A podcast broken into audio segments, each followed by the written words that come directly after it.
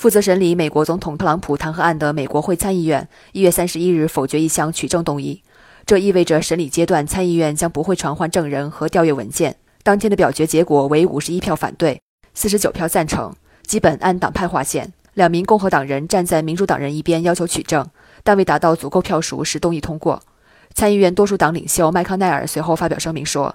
参议员们将同特朗普弹劾案控辩双方商讨接下来的安排。他们准备在未来几天内结束审理。表决前，特朗普弹劾案控辩双方就参议院是否要传唤证人和调阅文件进行辩论。